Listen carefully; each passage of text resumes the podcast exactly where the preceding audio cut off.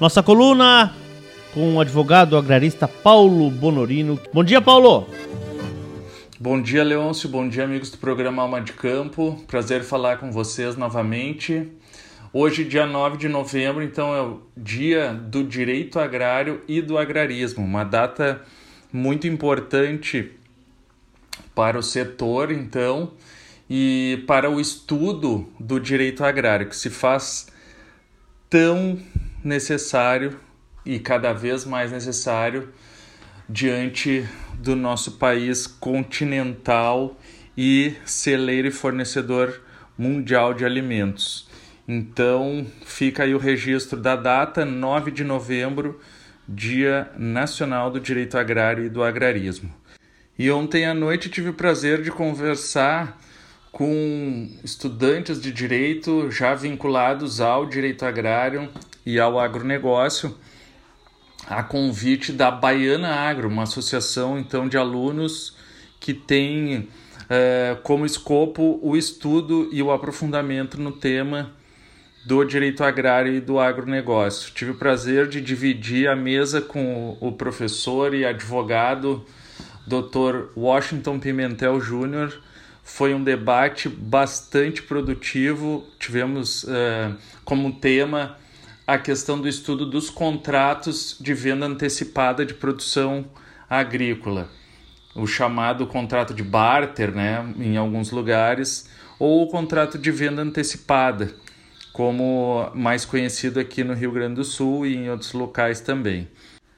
Então, dentre os temas que abordamos ontem e, e debatemos, houve a questão da natureza desse contrato de venda antecipada já que não é um contrato típico um, dentro do, do Código Civil brasileiro e nem nas, nas legislações específicas do direito agrário, no Estatuto da Terra e outras legislações diretamente aplicáveis, mas uh, como, como um contrato atípico e totalmente permitido né, dentro do ordenamento jurídico e com suas especificidades, com as suas uh, especialidades.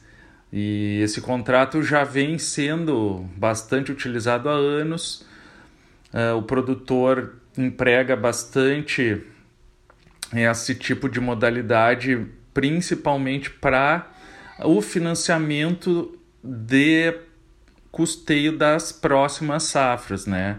Então vemos aí um, um instrumento uh, bastante dinâmico e bastante usual hoje em dia na vida do produtor rural, uh, onde negocia não só com tradings e com compradoras e esmagadoras de soja e de outros grãos, mas também com fornecedores de insumos, muitas vezes quando não são as próprias trades, e até na aquisição de maquinário agrícola, enfim, dá para se dizer que é de uso amplo e generalizado hoje no setor produtivo.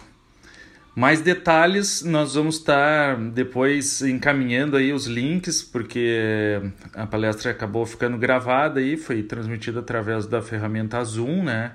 Quem tiver interesse em se aprofundar um pouco mais no tema e verificar aí mais informações que ontem debatemos.